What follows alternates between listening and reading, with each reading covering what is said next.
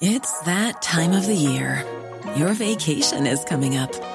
You can already hear the beach waves, feel the warm breeze, relax, and think about work. You really, really want it all to work out while you're away. Monday.com gives you and the team that peace of mind. When all work is on one platform and everyone's in sync, things just flow wherever you are. Tap the banner to go to Monday.com.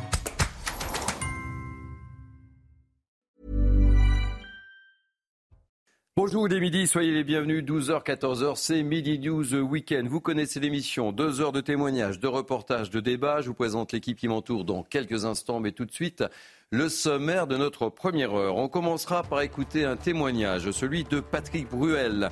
Il était l'invité de C'est à vous hier. Il s'est exprimé sur l'absence d'Emmanuel Macron à la marche contre l'antisémitisme de dimanche. On l'écoutera et évidemment, on commentera avec mes grands témoins. On évoquera également la situation sur la bande de Gaza avec nos envoyés spéciaux Stéphanie Rouquier et Florian Paume. On l'a appris ce matin, le corps de Noah a été retrouvé par Tsahal. C'était une soldate israélienne prise en otage et tuée par le Hamas. Une découverte qui s'ajoute, qui s'ajoute à celle d'une autre otage découverte près de l'hôpital Al-Shifa. On évoquera encore dans cette émission le sort des otages et bien sûr l'inquiétude des familles. Côté politique, on parlera des rencontres de Saint-Denis. C'est le deuxième volet de ce rendez-vous, vous le savez, voulu par Emmanuel Macron. Une rencontre un peu, beaucoup, j'allais pas dire passionnant, mais euh, boudé par euh, certains leaders euh, politiques. Florian Tardif sera avec nous. Voilà pour le programme de cette première heure. Merci de nous accueillir tout de suite. Place à l'information. Et l'information, c'est avec Mickaël Dorian. Bonjour Mickaël. Bonjour Thierry, bonjour à tous. Et à la une de l'actualité en Israël, ils sont des milliers à avoir euh, quitté, à avoir rejoint l'est du pays et notamment euh, euh, le, près de la mer Morte, rescapés pour la plupart des massacres du 7 octobre. Ils ont fui les zones des massacres, ils ont fui les zones proches de la bande de Gaza. Nos envoyés spéciaux Stéphanie Rouquier et Florian Pomme sont allés à leur rencontre. Nous sommes au bord de la mer Morte, à l'est d'Israël, et tous ces hôtels habituellement remplis de touristes sont occupés depuis plus d'un mois par des milliers de réfugiés. Ce complexe hôtelier abrite 800 survivants du kibbutz de Be'eri. Attablé avec ses mots croisés, nous rencontrons Aouva. Durant l'attaque du 7 octobre, elle est restée plus de 24 heures dans une pièce sécurisée avec une voisine. C'est un endroit où on peut rester, cet hôtel. On a de la nourriture, un lit pour dormir, c'est calme. Mais ce n'est pas ma maison. Je suis très triste pour ma maison en repensant à ce qui s'est passé.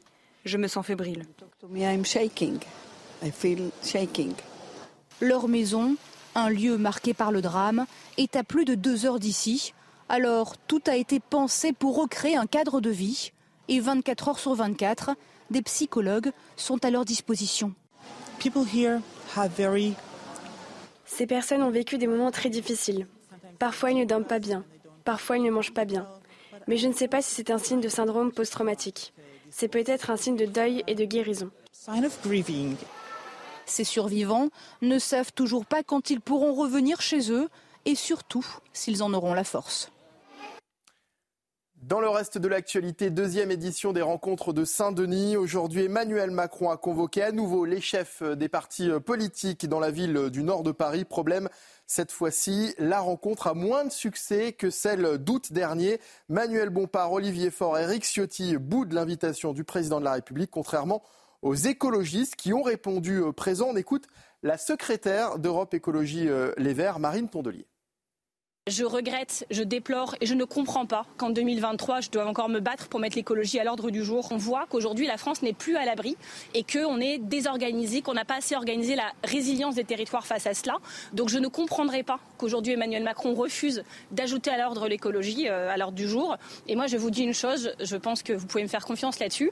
Quand je suis autour de la table, l'écologie est sur la table. Et c'est pour ça que les écologistes souhaitaient, quoi qu'il arrive, d'accord ou pas sur l'ordre du jour, être présents. À Nantes, à présent, les décorations de Noël choisies cette année par la ville font débat. Euh, pas de rouge ni de vert, mais une palette de teintes différentes et une mère Noël euh, revisitée, vêtue d'un jogging et de, chaussettes de Noël, car selon la mairie, Noël est, je cite, multiculturel et doit laisser place à toutes les confessions. Les détails de Tony Pitaro. Cette année, le Père Noël semble avoir déserté les rues de Nantes. En lieu et place des décorations classiques de Noël, des visages inconnus et des sculptures lumineuses, un choix de la municipalité qui crée l'incompréhension chez certains habitants. Ça m'aurait fait plaisir de pouvoir me promener avec mes enfants, euh, voir les décorations de Noël, toutes ces animations qu'on a connues quand on était enfant. J'aimais bien quand dans euh, chacune des rues, on pouvait contempler, euh, je ne sais même pas comment ça s'appelle, ces, lumières qu'on a au-dessus des, au des rues, qui sont différentes en fonction de la largeur des rues, les arbres parfois qui étaient éclairés également. Face aux critiques, la ville de Nantes a réagi hier dans un tweet. Parce qu'au XXIe siècle, l'esprit de Noël est multiculturel. Il n'est plus unique, mais laisse la place à toutes les confessions ou non-confessions. Un tweet rapidement effacé dans la soirée par la mairie.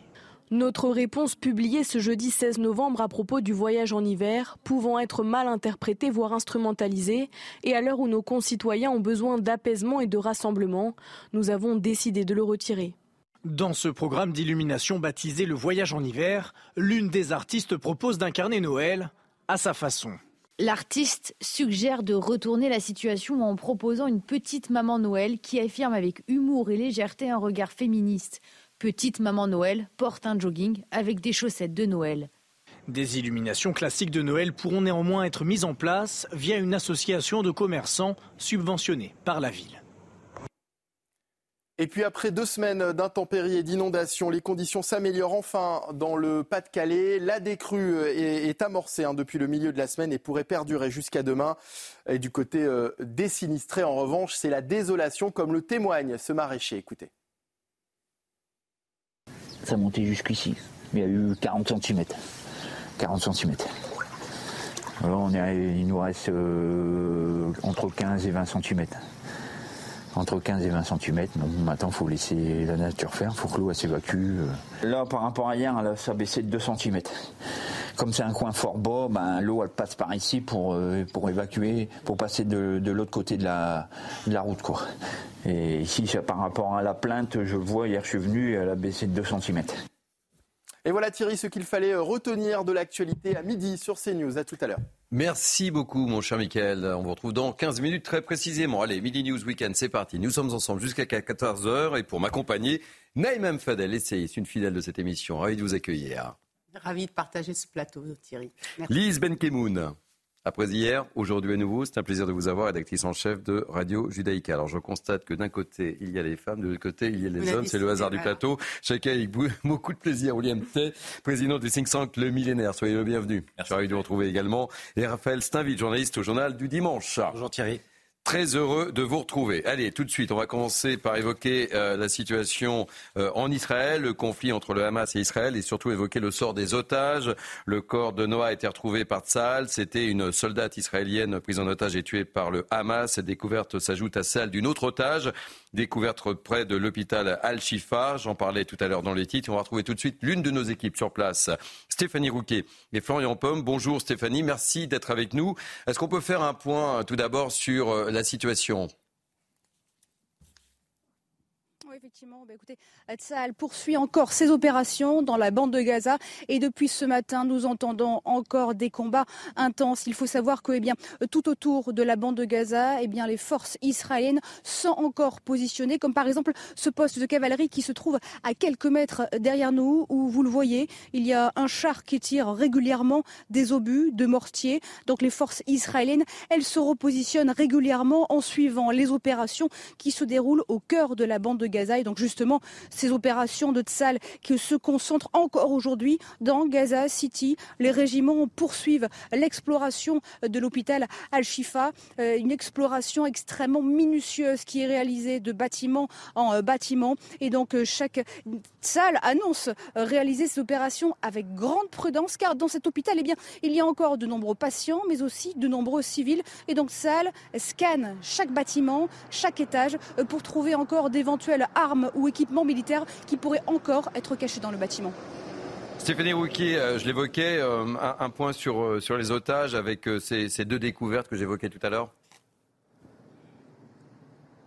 Oui, effectivement, l'armée euh, israélienne a annoncé avoir trouvé, avoir retrouvé dans un bâtiment proche de l'hôpital Al-Shifa le, euh, le, corps d'une otage, une femme de 64 ans qui avait été euh, enlevée lors de l'attaque dans le kibbutz de Berry. Son mari, lui, avait été tué lors de l'attaque. Et ce matin, eh bien, l'armée israélienne a également annoncé avoir ramené la dépouille d'une jeune soldate de 19 ans. Elle était également aux mains du Hamas depuis les attaques du 7 octobre. Alors, Tzal indique avoir la certitude que les otages ont bien passé plusieurs jours dans cet hôpital Al-Shifa, car eh bien, euh, l'armée israélienne a retrouvé des photos et des vidéos dans des ordinateurs portables qui se trouvaient au sein même de cet hôpital. Mais ils ont également la certitude que maintenant, bien, les otages, ils n'y sont plus. Ces otages ont certainement dû être transférés vers le sud de l'enclave. Et donc, Tzal poursuit ses investigations et sur le terrain, il recherche la moindre trace, la moindre indice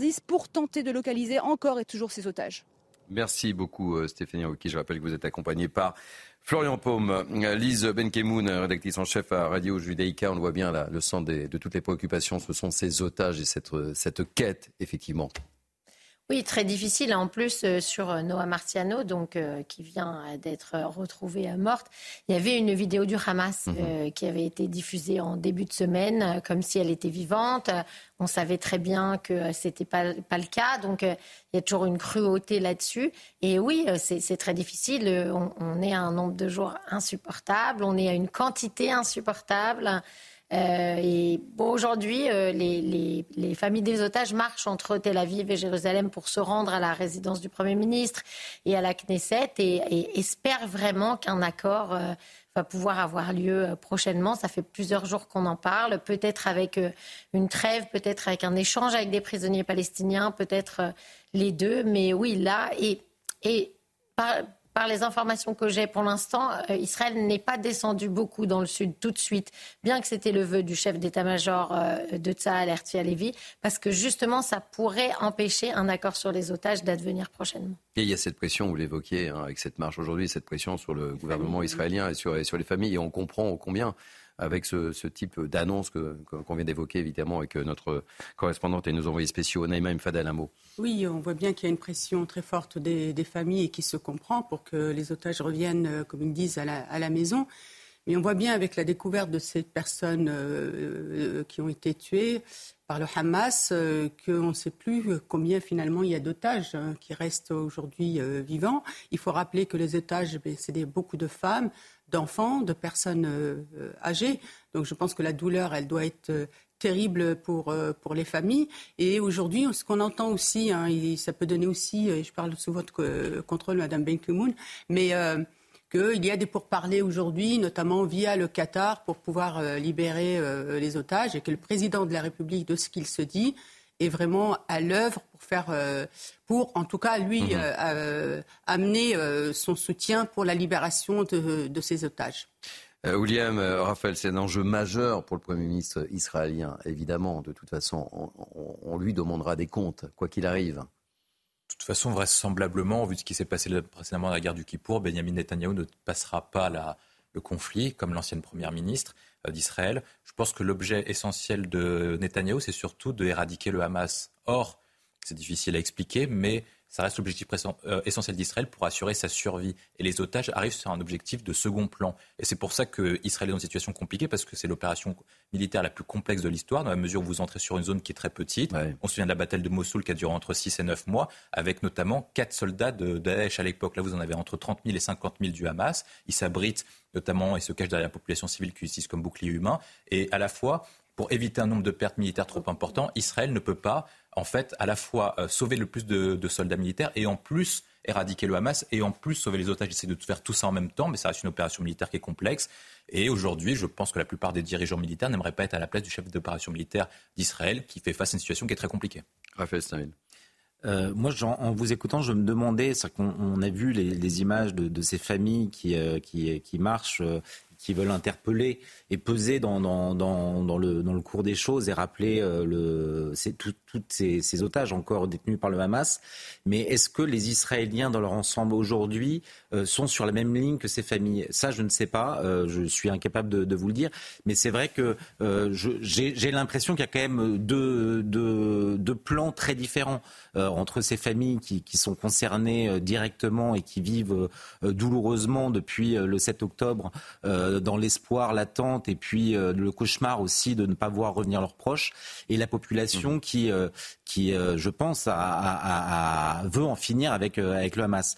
ce, qui, ce qui est certain, c'est que dans les dernières heures qui ont pu advenir, il y a eu une déception de la part de, de, Netanyahou qui, pensait que un certain nombre d'otages seraient encore détenus au sein de, l'hôpital Al-Shifa. Et donc, en fait, ce qu'il découvre, c'est qu'aujourd'hui, même le centre de, de commandement du Hamas, euh, tel que euh, les, services euh, israéliens l'imaginaient, n'est plus plus sur place. Et donc, il y, a, une vraie déception. La bataille continue, mais c'est toujours plus compliqué avec des otages qui ont été probablement rapatriés plus au sud, à travers les galeries. Et donc voilà, on est, on est toujours dans, dans cette situation assez, assez insupportable, notamment pour les familles on a la chance d'avoir euh, Lisbeth Kimoun. Euh, on va marquer une pause avec le, journal de, de Dorian et, je vous laisserai répondre à l'interrogation euh, que, vous posez Raphaël Steinville. Mickaël Dorian, un petit point sur l'information. Hôtel vandalisé, statues brisées, des vases sacrés dérobés. La basilique du Sacré-Cœur de Rouen a été saccagée et pillée dans la nuit de mardi à mercredi. Les dégâts s'élèveraient à des dizaines de milliers d'euros. Une enquête confiée à la police judiciaire de Rouen a été ouverte. Près de 1000 fausses alertes à la bombe et menaces d'attentats ont été recensées en France depuis début septembre. Parmi les lieux visés, des établissements scolaires, des monuments nationaux et des aéroports. Au total, 54 personnes ont été interpellées. Et puis après deux semaines d'intempéries et d'inondations, les conditions s'améliorent enfin dans le Pas-de-Calais. La décrue est amorcée depuis le milieu de la semaine et pourrait perdurer jusqu'à demain. Le département reste cependant en vigilance orange, tout comme le Nord, la Vendée et la Charente-Maritime. Merci beaucoup, euh, Mickaël. On retrouve dans, 15 minutes. Allez, on reprend nos, débats. Je me tourne vers vous, euh, Lisbeth Kemoun. Que pouvez-vous répondre à la question que, se posait Raphaël Steinville si effectivement l'état d'esprit de, ces familles d'otages était partagé par euh, l'ensemble de la population en Israël? Et vous connaissez, et pour cause et ô combien, la situation en Israël? Alors, moi, je, pense sincèrement, et je ne suis pas la seule, que je peux vous dire que oui, euh, vraiment, la population israélienne tout entière a vraiment le sort des otages énormément à cœur. Il faut vous rappeler aussi que l'armée elle-même de l'État d'Israël n'est pas une armée de métier. C'est nos fils, c'est nos voisins, c'est euh, le mari de notre copine. Donc, en fait, tous les gens, que ce soit les otages ou l'armée ou la situation qui a lieu, en fait, c'est comme si c'était la même famille. Mmh. Et je sais que ça, ça peut avoir l'air euh, naïf d'une certaine manière, mais Israël, ça reste un très petit pays. Donc vous connaissez forcément des familles des otages. Et vous connaissez forcément des soldats qui sont morts et leurs familles. Ça, n'existe pas autrement. Donc, par définition, vous ne pouvez pas déjà en temps normal, la compassion que vous auriez pour les otages, etc., elle existe. Mais là, le fait que vous les connaissez personnellement, que, alors en l'occurrence, il y a huit Français et euh, il y a eu aussi 40 morts français, par exemple. Donc, moi, je peux vous dire que toute la communauté francophone d'Israël, elle est mobilisée. Et pour les otages, et pour l'opération, et pour la solidarité. En fait, quand on dit le troisième front, là vraiment, les Israéliens sont en guerre eux-mêmes au quotidien, et pas seulement parce qu'il y a des alertes, et parce qu'ils suivent les informations, parce qu'ils font des choses, parce que les hommes sont au combat et que les femmes sont toutes seules à la maison, parce qu'il faut euh, aller euh, cueillir euh, ce que les agriculteurs du Sud ne vont pas cueillir. Enfin, il y a énormément de choses. Donc oui, vraiment, les gens ont à cœur le sort des otages autant que leurs familles. Allez, je vous l'ai dit dans le sommaire, je vous propose un témoignage fort. je ne sais pas si vous l'avez entendu hier, c'est celui de Patrick Bruel. Il est invité de notre consoeur Anne-Elisabeth Lemoine dans C'est à vous. Et Anne-Elisabeth l'a interrogé sur l'absence d'Emmanuel Macron à cette manifestation contre l'antisémitisme. C'était dimanche. Je propose d'écouter sa réaction. Sa parole est forte. Et puis, on en parle très rapidement ensemble, si vous le voulez bien. Patrick Boel. Emmanuel Macron, lui, n'était pas là dimanche. Ça vous a manqué? Bien sûr. Il aurait dû venir. Ça me semble une évidence. Euh, ça fait une semaine que je me pose euh, la question. Je me dis pourquoi? Pourquoi est-ce qu'il n'est pas venu Quelle est la raison? Est-ce qu'il y a une raison? Euh, J'essaie de trouver toutes les raisons possibles. Et je n'en trouve aucune de, recevable, avec tout le respect que je porte à notre président, et j'ai aucun doute sur son, sur son, sur son engagement. Mais là, ça m'a manqué, ça a manqué à beaucoup de gens, et voilà. Raphaël Stainville, réaction sur... Euh, bah, d'abord, on comprend euh, à la fois l'émotion et l'incompréhension de, Patrick Bruel sur l'absence euh, d'Emmanuel Macron, d'autant plus que toutes les explications que le chef de l'État a pu donner depuis cette manifestation sont presque rendues inaudibles mmh. depuis les révélations de l'Express euh, nous apprenons que euh, deux conseillers euh, du président, mmh. commandités pour recevoir Yacine Bellatar et, et prendre des, des, des, cités, et, que ce dernier avait mis à, alerté, mis en garde le, chef de l'État sur un possible embrasement des, des banlieues. Quand bien même l'explication ne serait pas celle-là de la prise de décision euh, du chef de l'État sur son absence. On n'a aucune preuve hein, par rapport à cela. Hein. Oui, mais qu'il y a eu un contact avec les conseillers, voilà. Oui, mais le fait hmm. est que euh, euh, ça, vient de toute façon parasiter toutes les explications, toutes les justifications, et même celles avancées par le chef de l'État sur l'idée que son absence euh, sa, présence, hein. aurait peut-être mm. euh, mis à mal l'unité du pays. Même ça est insupportable pour euh, une grande partie des Français. Le problème, c'est que on voit à travers le renoncement d'Emmanuel Macron à, marcher cette fracturation du, pays que, l'on commente à loisir mm. depuis plusieurs mois, plusieurs années, mais qui, là, sous nos yeux, est évidente. C'est lorsque le président euh, veut euh, préserver l'unité du pays avec des gens qui renoncent à marcher contre l'antisémitisme, euh, c'est dire à quel point le pays va mal, très mal. Deux mots, Lisa, très rapidement, parce qu'on va, on va partir en, pause publicitaire. C'est une erreur politique de la part d'Emmanuel Macron et on a été choqués. Ce n'était pas une manifestation de soutien à l'armée d'Israël, c'était une mmh. manifestation bah organisée par le Sénat et l'Assemblée mmh. nationale. Ça, on l'a répété. Le hein. général de Gaulle, il serait venu, n'importe quel autre président précédent, il serait venu. C'est très dommage. Naïma, deux mots. Oui, moi je, le regrette euh, amèrement parce que justement c'était une, manifestation pour l'unité nationale, la concorde nationale et pour justement ne pas importer euh, le conflit euh, Hamas et Israël et notamment pour soutenir nos compatriotes de confession juive. Moi je le regrette d'autant plus qu'il a donné raison à Elefi qui a manipulé mmh. l'opinion en disant que c'était une marche contre les musulmans, ce qui est gravissime. Et, et, moi, j'aurais voulu qu'il soit là et qu'il invite l'ensemble des autorités mmh. religieuses à venir côte à côte pour dire non euh, à, l'antisémitisme et pour être dans l'unité nationale. Et moi, je regrette encore une fois parce que on, il a validé ce que certains veulent, c'est-à-dire diviser notre pays, le camp contre camp. Oui, je vous laisse 10 secondes vraiment pour conclure. vraiment. Emmanuel Macron a fait une faute parce qu'il a donné la victoire aux islamistes les plus radicaux et à Jean-Luc Mélenchon et ses amis en, donnant le même argument que c'est-à-dire que ce serait non pas une marche pour lutter contre l'antisémitisme, mais une marche qui serait censée soutenir euh, l'islamophobie. Or, le point essentiel du président de la République, son rôle essentiel, c'est d'importer une vision, non pas de rassembler tout le monde dans le même camp, mais c'est d'impulser une vision sur ce qu'on veut ou ce qu'on veut pas dans notre pays. Or, est-ce qu'il est acceptable dans notre pays que des gens se déclarent ou commettent des actes antisémites? Moi, je pense que c'est qui doivent sortir du pays et c'est pas eux qui doivent imposer leurs règles à l'ensemble des, des Français. Vous avez été très rapide dans la synthèse. Parfait. Merci William. On marque une pause et on va parler des rencontres de Saint-Denis. Ah, il va y avoir des absents. On va en parler ensemble. On va retrouver euh, Florian Tardif, euh, notre envoyé spécial. Et puis on aura également l'analyse toujours très pertinente d'Arnaud Benedetti. Allez, restez avec nous. Ça se passe sur CNews. On se retrouve dans quelques instants. Merci de nous accueillir les 12h30 News Weekend jusqu'à 14h. On fait un point sur l'information avec Mickaël Dorian. Le terrain de d'une université bordelaise squattée par des gens du voyage, une situation qui dure depuis plusieurs mois car malgré les efforts du président du club, lorsque les caravanes partent, d'autres reviennent et à chaque fois les lieux sont laissés dans un état déplorable.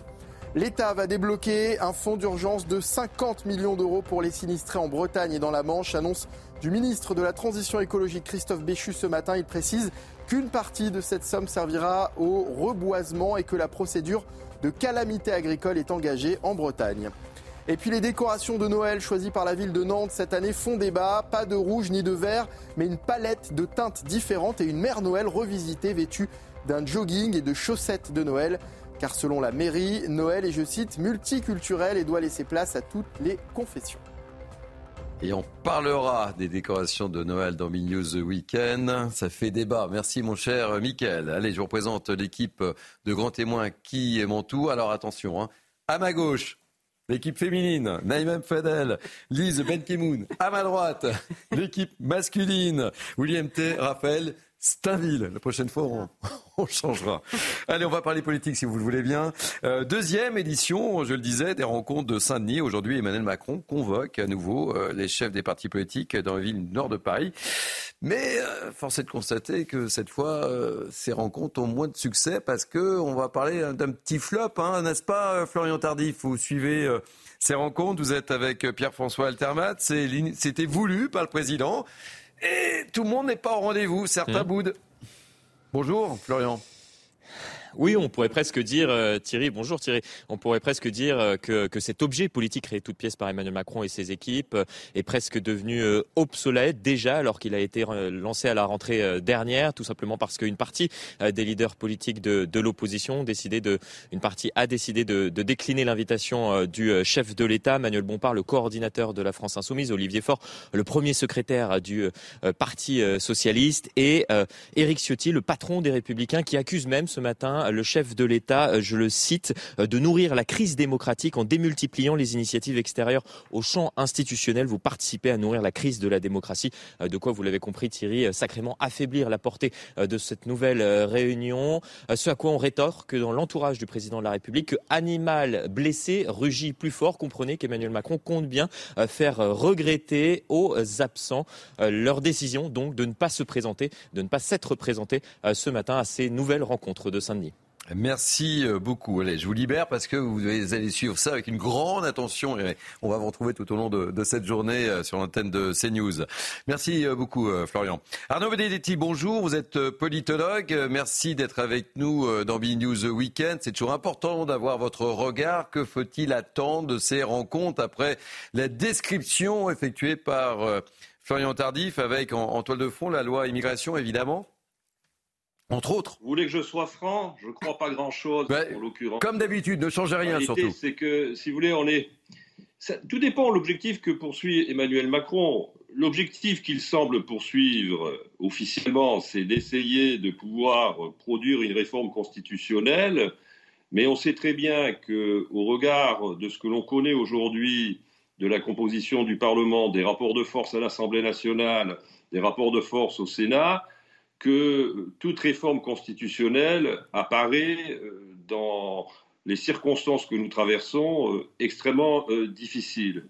Ensuite, on voit bien qu'on a un président de la République qui, depuis plusieurs mois, notamment du fait parce qu'il est contraint par une majorité extrêmement relative à l'Assemblée nationale, essaye de trouver des solutions politiques qui lui permettent de sortir de cette émouliante crise démocratique que d'aucuns ont constatée et observé dans le pays. Alors, euh, il y a eu d'abord euh, le Conseil national de la refondation, qui manifestement n'a pas rencontré euh, un succès à la hauteur des espérances du chef de l'État. Il y a ces rencontres de Saint-Denis qui avaient plutôt donné un certain nombre de signaux positifs quand même fin août. Et là, on voit qu'au fur et à mesure que le temps politique s'écoule, la plupart, en tout cas un certain nombre de forces politiques, ont décidé de boycotter cette euh, rencontre. Ensuite, après, ce à quoi on assiste, c'est un peu un jeu de rôle.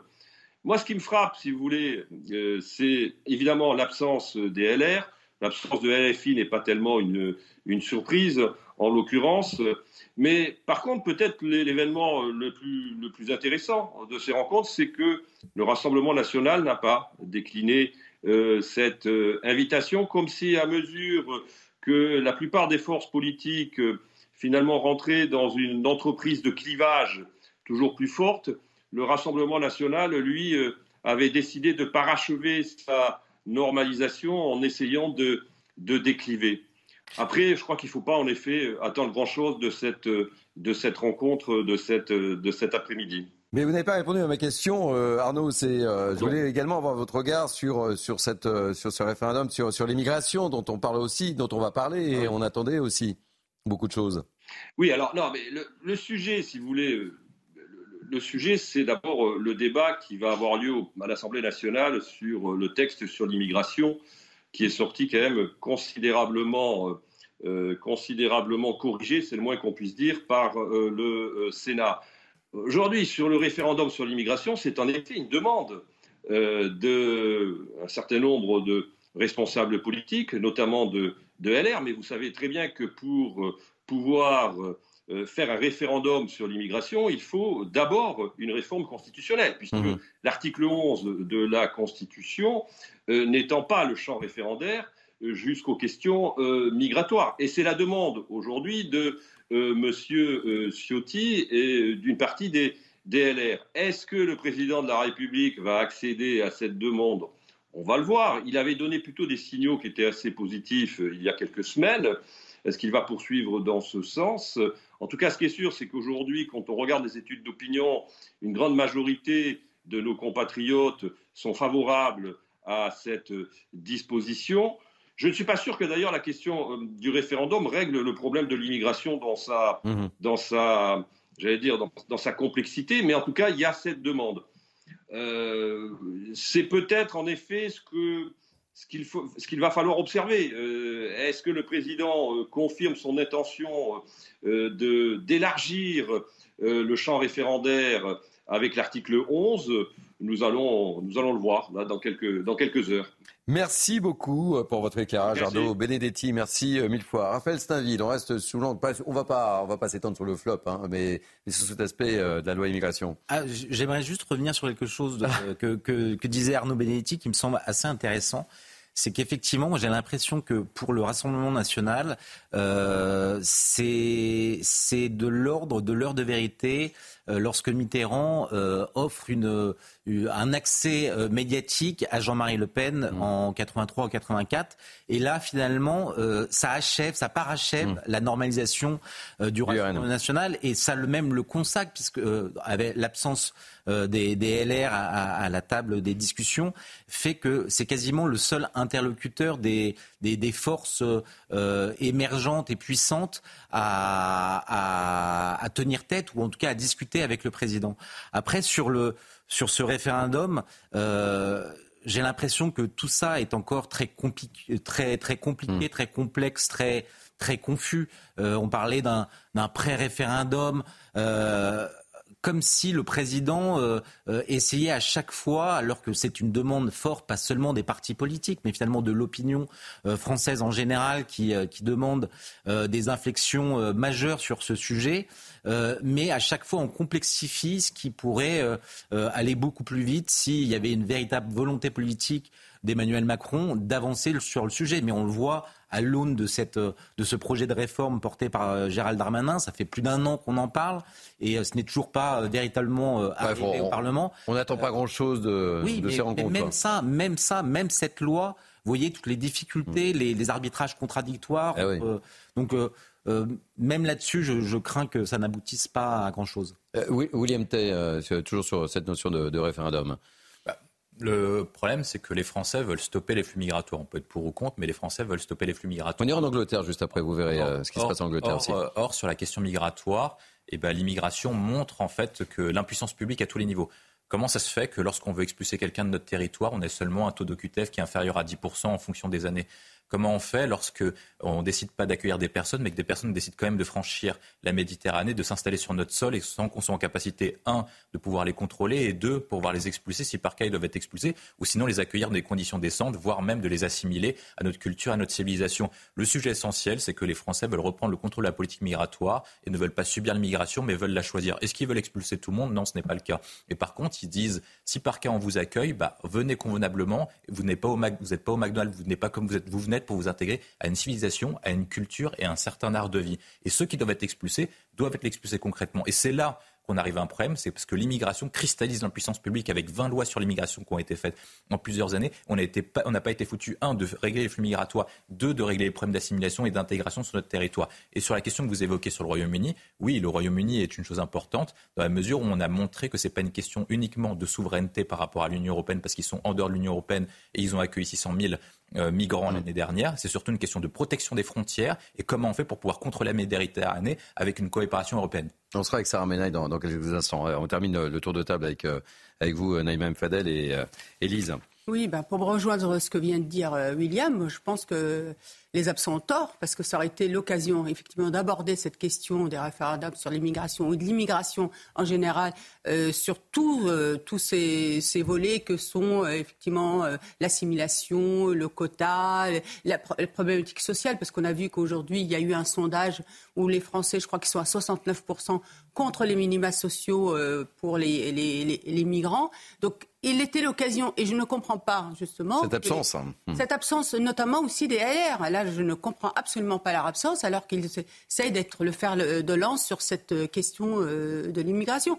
Là, il aurait été l'occasion, encore une fois, sans tabou, d'aborder toutes les questions et, de mettre peut-être de côté, alors je me permets de dire ça, l'idéologie sera là, mais à un moment, de voir qu'on peut, dans un espace dédié, aborder toutes les questions qui concernent l'immigration. Bah, l'espace dédié, c'est le Parlement, normalement. Non, parce que là, alors euh, justement... Pardon, Naïma, mais... Raphaël, alors justement, c'est, je vous remercie d'avoir abordé ce point, parce que quand on dit que c'est le Parlement, ça veut dire que c'est les parlementaires entre eux. Alors là, alors là, c'est le hein président de la République qui est là. Avec les chefs de parti. non, mais, mais c'est important que le président de la République soit là et soit. Euh, eh bien, ah écoutez, moi, je pense que sa démarche. Il, il, se trompe de rôle, il inverse son avec Elisabeth Borne. il devrait plutôt être présent à la marche pour les grandes visions et plutôt être, laisser Elisabeth Borne négocier avec les moi, parlements. moi, je pense qu'il y a le temps des élections, effectivement, le temps de, de, de, du Parlement qui est effectivement. Euh, euh, où il n'a pas une, une, une, majorité, mais je pense que le président de la République, sur des questions d'enjeu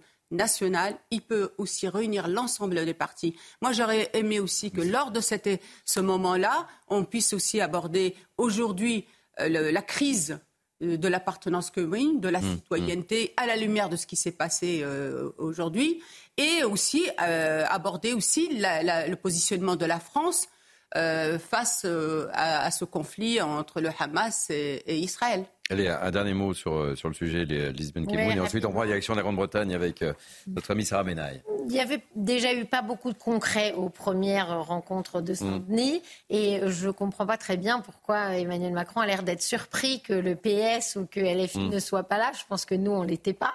Donc, Mais sur l'immigration, parce que ça, le flop, on l'a évoqué. Mm, disons que l'abstention, le RN, ça va une fois de plus, comme l'a dit Raphaël, euh, donner euh, du poids à Jordan Bardella et c'est dommage. Et euh, juste pour terminer, un sondage publié dans le Figaro ce matin, selon les Français, c'est un coup de com. Ce rendez-vous à 61% des Français se méfient de cette rencontre. Il est quasiment 12h44. Michael Dorian est toujours lui fidèle au rendez-vous. On va faire un point sur l'information avant de prendre tout à l'heure ou juste après, la direction de la Grande-Bretagne. Et vous en parliez justement Thierry, deuxième édition des rencontres de Saint-Denis. Aujourd'hui, Emmanuel Macron a convoqué les chefs de partis politiques dans la ville du nord de Paris, mais la réunion a moins de succès que celle du mois d'août dernier. Manuel Bompard, Olivier Faure et Éric Ciotti boudent l'invitation du président. La gendarmerie du Rhône lance son opération Tempête 69 pour lutter contre toutes les formes de délinquance. Chaque jour, des moyens de sécurité exceptionnels et plus de 350 gendarmes sont déployés. Une trentaine d'actions ont été réalisées cette semaine. Et puis ces images impressionnantes qui témoignent de la puissance de la tempête Frédérico. Le toit de cet immeuble d'habitation de, Clermont-Ferrand s'est littéralement envolé. Des dégâts matériels donc, mais fort heureusement, aucun blessé n'est à déplorer. Merci Mickaël. On vous retrouve dans 15 minutes. Allez, chose promise, chose due. On va prendre la direction de la Grande-Bretagne. Pourquoi la Grande-Bretagne? Eh bien parce que la Cour suprême britannique a confirmé mercredi son refus d'expulser au Rwanda les demandeurs d'asile. Malgré ce revers, le gouvernement conservateur de Rishi Sunak est bien, bien, bien, bien décidé à aller jusqu'au bout euh, de son projet d'expulsion. On va retrouver donc Sarah Benaï, notre correspondante permanente à Londres. Welcome Sarah. Euh, ce projet pourrait-il finalement voir le jour? Bonjour Thierry, bonjour à tous. Eh bien écoutez, en tout cas, Londres persiste, puisque vous l'avez dit. Mercredi, la Cour suprême du pays, qui est la plus haute juridiction hein, en Grande-Bretagne, a donc retoqué ce projet d'expulsion des migrants illégaux vers le Rwanda, estimant que le Rwanda n'était pas un pays tiers suffisamment sûr. Mais mercredi, dans la foulée au Parlement, et eh bien, le Premier ministre britannique Rishi Sunak a dit que son gouvernement travaillait déjà à un nouveau traité avec Kigali. L'an dernier, le premier vol vers le Rwanda avait été annulé à la dernière minute par une décision de la Cour européenne des droits de l'homme. Rishi Sunak qui a dit cette semaine sur X, hein, sur anciennement Twitter, qu'il ne laisserait aucune cour étrangère décider de l'avenir du Royaume-Uni. Son nouveau ministre de l'Intérieur, James Cleverly, qui a remplacé lundi Suella Braverman, a lui dit que eh bien, le gouvernement britannique était prêt à apporter toutes les certitudes que la justice demande pour aller au bout de ce projet. Un projet qui, vous l'aurez compris, tient à cœur au gouvernement conservateur de Richie Sunak. C'était l'une des grandes mesures hein, proposées par Boris Johnson à l'époque, défendue par l'ancienne euh, ministre de l'Intérieur Suella Braverman. Ils tiennent énormément à, ce projet d'expulsion vers le Rwanda qui pourrait donc éventuellement voir le jour si le gouvernement britannique est bien rentré dans les clous finalement et que le projet euh, serait finalement autorisé par à la fois la Cour suprême du Royaume-Uni mais aussi la Cour européenne donc des droits de l'homme, vous l'aurez compris. Depuis le début de, l'année, hein, depuis janvier, on estime que ce sont 27 000 personnes qui ont traversé illégalement la Manche pour se rendre donc sur le territoire britannique. Merci pour ce regard euh, from London. Merci euh, Sarah Menaille. Euh, il lâche rien, Sénac. Hein. Oui, il lâche rien et en même temps, euh, il a beau jeu de s'en prendre à la CEDH. En l'occurrence, là aujourd'hui, c'est c'est les cours, euh, c'est la Cour nationale et la Cour suprême qui, euh, qui a retoqué. Est-ce que c'est pas anodin cette décision de la Cour euh, suprême hein, C'est la plus haute juridiction. Mais, mais ça veut dire que les cours souvent viennent contrarier les projets politiques. Mais là où c'est un enjeu majeur pour lui, c'est que la, le Brexit c'est fait notamment sur les questions migratoires et de la reprise en main. De, de, la politique migratoire de la, de la Grande-Bretagne. Le problème, c'est qu'aujourd'hui, depuis le Brexit, euh, si on regarde dans le détail les chiffres, on s'aperçoit que euh, l'immigration qui était principalement communautaire a été remplacée par une immigration euh, extra-communautaire. Donc la Grande-Bretagne fait face à, une immigration qui vient bouleverser encore plus son, pays dans sa culture, euh, dans son identité. Et donc ce sujet, il est, il est brûlant pour, pour les Britanniques et il faut qu'ils trouvent une solution. Euh, ça pourrait passer par peut-être euh, changer le pays d'accueil. C'est-à-dire qu'aujourd'hui, le problème qui est posé, c'est celui du Rwanda. Mmh. Euh, euh, et visiblement, il n'y a pas aujourd'hui d'alternative à, ce pays. Euh, on sait que l'Italie, dans le même temps, essaye de, trouver un accord avec l'Albanie. en tout cas, ça, ça paraît plus probable pour l'Albanie que ça ne l'est avec le Rwanda de, Kagame. William Tay. Il y, a, il y, a, un point essentiel, c'est que les, les, les, peuples européens, dont le peuple britannique, en ont marre de subir l'immigration et veulent davantage reprendre ce qu'a dit Raphaël Steinville, reprendre leurs mains. C'était le slogan de Boris Johnson lorsqu'il a réalisé le Brexit, Take Back Control. Euh, le point qui est posé par la Cour suprême, c'est pas que le projet est remis en cause, c'est qu'ils disent le Rwanda n'est pas un pays sûr. Ça veut dire que euh, dans les conventions qu'on signe, notamment l'ensemble des pays européens, dont les pays britanniques, dans les conventions de Genève et les conventions sur les migrants, et notamment un point qui est précis, c'est que en fait, on ne peut pas retourner et renvoyer des migrants dans des pays dits en guerre et des pays qui ne sont pas dits sûrs. Donc en fait, pour pouvoir mettre en place ce qu'on appelle ce système, ce qu'on appelle le système des hotspots, donc ça veut dire plutôt que les gens qui viennent et ensuite après on les expulse, et eh ben on demande aux gens, de, enfin à un pays tiers, de traiter la demande d'asile pour éviter d'arriver à des jungles de Calais ou des tentes à Port de la mmh. Chapelle, etc. Donc il faut choisir un pays dit sûr, ce qu'a fait parfaitement le Danemark avec euh, un pays, un pays d'Afrique. Donc le point c'est un, choisir un bon pays sûr. Deux, avoir une bonne politique étrangère pour que les pays d'Afrique et les pays du Moyen-Orient soient en considérer sûr, donc ne pas apporter des guerres supplémentaires, ne pas apporter des conflits supplémentaires, et surtout trois, faire en sorte que le peuple souverain ait la main sur les décisions. Et c'est là un des points essentiels qui avait conduit au Brexit, c'est-à-dire que les Britanniques on avait marre seulement que ce soit euh, les juges européens, euh, différents juges, qui décident de la politique et pas la souveraineté populaire. Or, dans une démocratie, qu'est-ce qui décide autrement que le peuple lui-même qui décide qui on décide d'accueillir et qui on décide d'expulser? Et je pense que beaucoup de Britanniques sont déçus par ces décisions parce qu'ils se disent que c'est encore une fois des juges et encore une autorité extérieure mmh. qui n'a pas été élue qui décide de quelle est la politique migratoire des, Britanniques. Allez, deux mots très rapidement sur, sur le sujet de Naïm Fadel et Elise Benkemoun. Euh, le Danemark est en train de, travailler à externaliser, au Rwanda aussi. Euh, ils n'ont pas encore réussi. Hein. Mhm. Euh, en revanche, il y a un pays qui a réussi, c'est l'Australie, depuis 2013. Ils ont externalisé à des îles qui sont limitrophes. Et euh, ils ont mis aussi en place ce que les États-Unis ont mis en place, c'est-à-dire que si vous rentrez illégalement dans le pays, vous ne serez jamais, jamais régularisé. Donc c'est important ce point-là. C'est tout de suite, ça dissuade. Et ils font toute une communication dans les pays de, partance de ces migrants pour dire ce n'est pas la peine, on vous ramènera chez, vous. Vous avez cité aussi, je crois, l'Allemagne aussi. L'Allemagne aussi est en train de travailler, externaliser. Euh, je crois aussi avec euh, l'Albanie. Donc on voit bien que tous ces pays-là ont des difficultés et qu'ils voient bien qu'on arrive au bout de quelque chose. Lise, je voulais vous donner la parole, mais vous avez deux secondes et demie. Hein. Très vite. Bah, moi, je, suis choquée qu'on veuille renvoyer les gens au Rwanda, vu l'état du Rwanda aujourd'hui. Donc, euh, je peux comprendre ce que dit William, mais je trouve que là, c'est 27 000 personnes sur la population totale du Royaume-Uni. Ça me paraît pas être une énorme menace. Et vu l'histoire du Rwanda et le génocide qui a déjà eu lieu, je trouve ça très grave en tant que, euh, que le Royaume-Uni veuille les renvoyer là-bas. Allez, on va marquer une pause. Merci. Vous nous quittez, euh, Lisa. Vous venez qu'une seule heure, vous. Hein Qu'une seule heure. Ben, merci en tous les cas. Euh, c'est toujours un plaisir de vous avoir sur, sur ce plateau. On marque une pause et on se retrouve pour la dernière ligne droite, la dernière heure, puisque nous sommes ensemble jusqu'à 14h. On commencera notre émission à 13h par prendre la direction d'une ville que je connais très bien, la ville de Nantes, avec euh, des décorations de Noël qui font, qui font grincer les dents. Vous verrez. On vous raconte tout ça. Restez avec nous. Il est 13h, rebonjour, merci de nous accueillir. C'est Midi du Week-end jusqu'à 14h, c'est la dernière ligne droite. Voici le sommaire de cette dernière heure. On commencera par prendre la direction, je vous l'ai dit, d'une ville que je connais bien, c'est Nantes. Nantes qui fait encore parler cette fois. Ce sont les décorations de Noël qui interpellent. Elles ne font pas référence à cette belle fête traditionnelle. La mairie évoque une fête multiculturelle. Reportage et témoignages dans Mini News Week-end et on en débat avec mes grands témoins du jour. On reviendra également sur ce pillage dans la basilique du Sacré-Cœur de Rouen. Sur place, évidemment, c'est le choc et l'émotion est immense.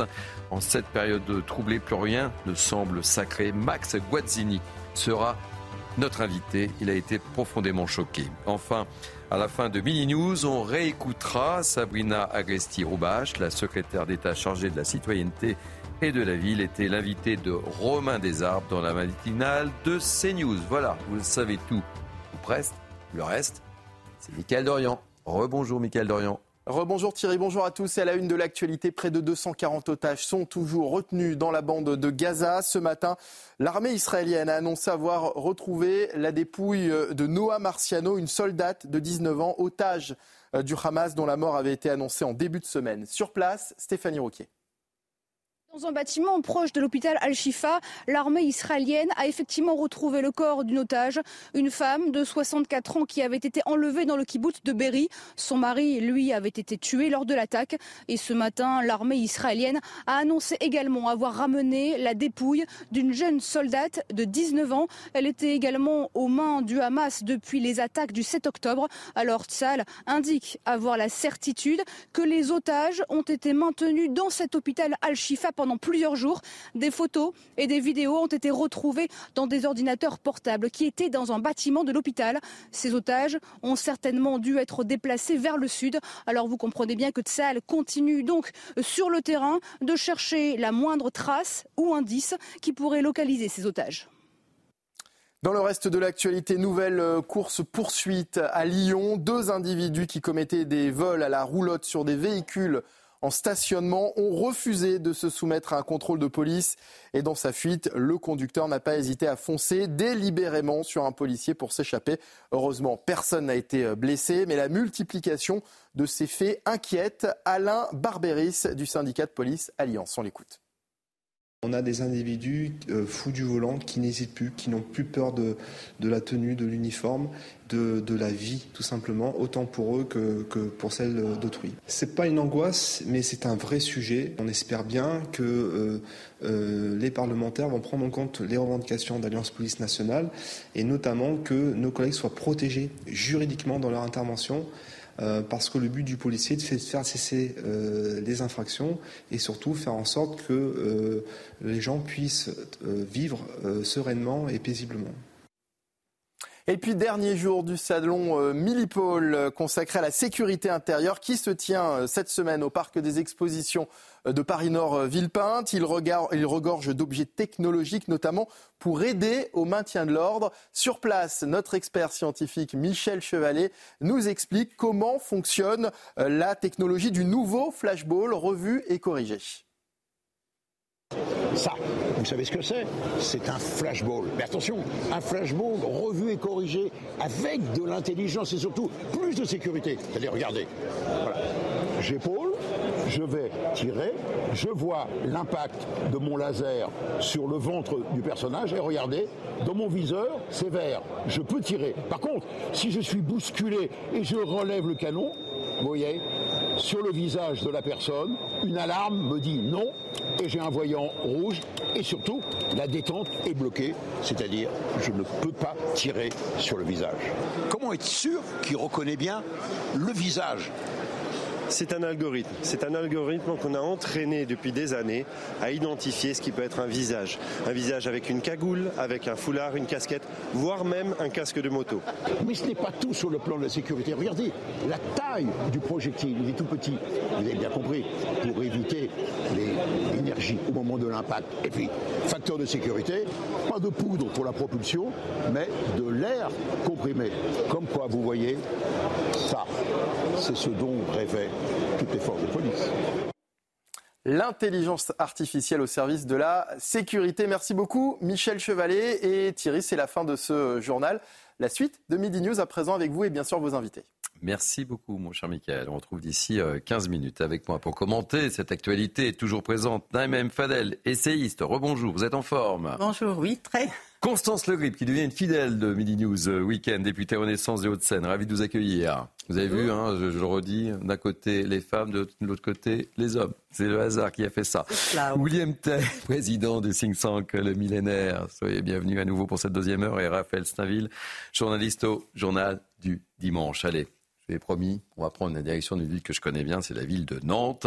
Nantes qui fait encore parler d'elle. Pourquoi? Parce que parce que il y a des décorations de Noël qui font beaucoup beaucoup causer. On regarde le reportage de Tony Pitaro, on ouvre le débat et on sera avec un Nantais, un boulanger, Franck Simon, qui nous dira ce qu'il pense de ces décorations de Noël 2023. Mais tout d'abord, l'histoire, Tony Pitaro. Cette année, le Père Noël semble avoir déserté les rues de Nantes. En lieu et place des décorations classiques de Noël, des visages inconnus et des sculptures lumineuses, un choix de la municipalité qui crée l'incompréhension chez certains habitants. Ça m'aurait fait plaisir de pouvoir me promener avec mes enfants, euh, voir les décorations de Noël, toutes ces animations qu'on a connues quand on était enfant. J'aimais bien quand dans euh, chacune des rues, on pouvait contempler euh, je ne sais même pas comment ça s'appelle, ces, ces lumières qu'on a au-dessus des, au des rues, euh, qui sont différentes en fonction de la largeur des rues, les arbres parfois qui étaient euh, éclairés également. Face aux critiques, la ville de Nantes a réagi hier dans un tweet. Parce qu'au XXIe siècle, l'esprit de Noël est multiculturel. Il n'est plus unique mais laisse la place à toutes les confessions ou non-confessions. Un tweet rapidement effacé dans la soirée par la mairie. Notre réponse publiée ce jeudi 16 novembre à propos du voyage en hiver, pouvant être mal interprétée, voire instrumentalisée, et à l'heure où nos concitoyens ont besoin d'apaisement et de rassemblement, nous avons décidé de le retirer. Dans ce programme d'illumination baptisé Le voyage en hiver, l'une des artistes propose d'incarner Noël à sa façon. L'artiste suggère de retourner la situation en proposant une petite maman Noël qui affirme avec humour et légèreté un regard féministe. Petite maman Noël porte un jogging avec des chaussettes de Noël. Des illuminations classiques de Noël pourront néanmoins être mises en place via une association de commerçants subventionnée par la ville. Et euh, le sujet était commenté par Augustin Donadieu, qui connaît parfaitement bien la ville de Nantes, lui aussi. Alors on va ouvrir le débat dans quelques instants, mais on a un invité euh, avec nous, Franck Simon, qui est boulanger à Nantes. Bonjour Franck, merci. Euh, d'être avec nous. Je sais que votre emploi du temps est très chargé en, cette période. Je voulais absolument vous avoir. Quel est un peu votre ressenti sur ces décorations 2023 à Nantes? Ça vous choque? Ça vous choque pas? On a beaucoup de réactions en tous les cas. Est-ce qu'on n'a pas, un, peu le sentiment qu'on perd, on perd la tradition là? Alors oui, je, vous rejoins un petit peu. Je trouve que la magie de Noël, il euh, faut la garder aussi avec euh, un peu de tradition. je, je, trouve que c'est très beau ce qu'ils ont fait quand même avec le voyage à Nantes et il y a le côté artiste, il y a le côté aussi sûrement un peu écolo pour consommer un peu moins d'énergie. J'entends tout ça, mais je pense qu'on a besoin aussi de retrouver un peu nos valeurs, des sources, notre enfance qui permet de, d'apaiser aussi ce qui se passe un peu dans la ville de Nantes en ce moment et euh, de retrouver une petite âme euh, festive, mais aussi par la tradition. Je pense que c'est important. Oui, parce que c'est vrai que montrer au petit bout de chou euh, la mère Noël en jogging, c'est vrai que ça fait moins rêver. Ça peut être moderne, évidemment, mais quand même, il y a une certaine magie qui doit opérer au moment des fêtes de Noël. On a tous des souvenirs d'enfants et, d'enfance qui permettent aussi de, de, de, se projeter quand même on est adulte, même de rêver. Et je pense qu'on a tendance un peu à oublier ça. Et euh, ça fait deux années de suite sur Nantes. C'est mieux que l'année dernière, ça je, ça je le confirme. Et euh, en discutant avec d'autres commerçants aussi, on, le dit tous. Mais euh, les habitants, le retour qu'on a, forcément, ça manque un peu de tradition. Quoi. Voilà. Bon, bah écoutez, merci en tous les cas d'avoir accepté d'avoir pris un peu de, de votre temps. On va ouvrir le, le, débat avec mes invités. Alors, vous en pensez quoi Tour de table? On commence par vous, tiens, Constance Le Grip. C'est un Noël un peu particulier du côté de Nantes. Oui, très franchement, c'est très particulier. Euh, je trouve que tout cela dégage une impression quand même très, très criarde, hein, très, très, très criarde, alors que Noël est une fête euh, traditionnelle ah qui s'insère dans une époque de l'année où on cherche euh, de la sérénité, euh, de la convivialité, euh, le, rapprochement euh, des familles. Je ne veux même pas entrer dans le fait religieux, mais il y a quand même mmh, quelque mmh. chose de traditionnel, de culturel au plein sens du terme, un peu partout euh, en France, un peu partout en Europe, un peu partout dans le monde, qui euh, ne se conjugue pas très bien, je crois, avec euh, ces illustrations très, très criardes, un peu iconoclastes, qui bousculent, dérangent et, s'éloignent des repères qu'on peut mmh avoir. Mmh. Les petits comme les grands ont besoin de repères. Je ne dis pas qu'il faut forcément tout mettre en rouge et vert, hein, mmh. mais on peut avoir quand même des choses un peu plus harmonieuses, un peu plus douces, qui s'insèrent plus dans l'esprit de Noël. Pour moi, l'esprit de Noël, c'est quand même aussi euh, l'apaisement, euh, la sérénité et une certaine douceur qui doit nous réunir, nous rassembler, plus que de nous diviser ou de hmm. nous agacer. En tout cas, euh, ça fait, ça fait causer. Hein. Une mère Noël en jogging. Non, non, mais moi je pense, je suis assez radicale sur ce point-là. Moi, je pense qu'il ne faut pas toucher à Noël, à toutes ces traditions qui sont effectivement judéo-chrétiennes, mais qui parlent à, tous. Hein. La magie de Noël, elle nous parle à, tous, euh, qu'on soit chrétien euh, ou pas. Et je pense que la France euh, doit faire en sorte de garder vivace ses traditions, son identité, judéo-chrétienne.